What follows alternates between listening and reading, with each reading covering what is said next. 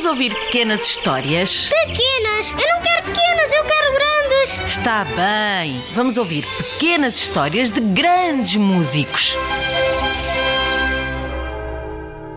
Estamos na Idade Média, num tempo em que a primeira grande cruzada se preparava para entrar na cidade sagrada de Jerusalém.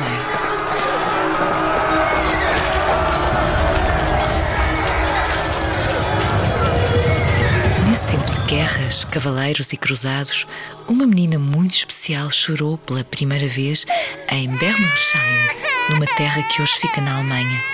Chamaram-lhe Hildegarda de Bingen.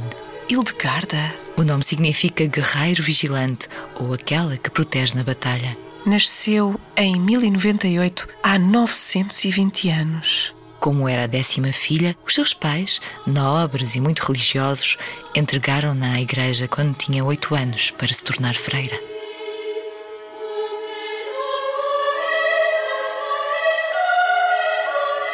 Aos três anos, Hildegarda viu uma grande luz, mas não pôde explicar o que via a ninguém, porque era muito pequenina ainda. Claro, podia haver pessoas que não entendessem. Entre os 8 e os 15 anos, tinha visões sobrenaturais e sonhos. Mais tarde, decidiu que o melhor era falar com naturalidade dessas coisas estranhas que sentia e que vivia.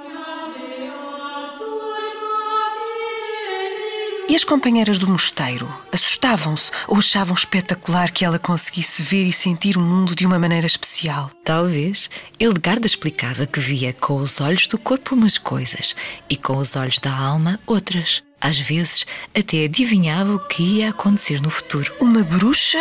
Não, uma profetisa, a Sibila do Rio Reno. Ela viveu numa época em que as mulheres não tinham muitas escolhas, não podiam escolher uma profissão, E jamais se perguntava a uma menina o que queres ser quando fores grande. pois, ou se casavam ou se tornavam freiras.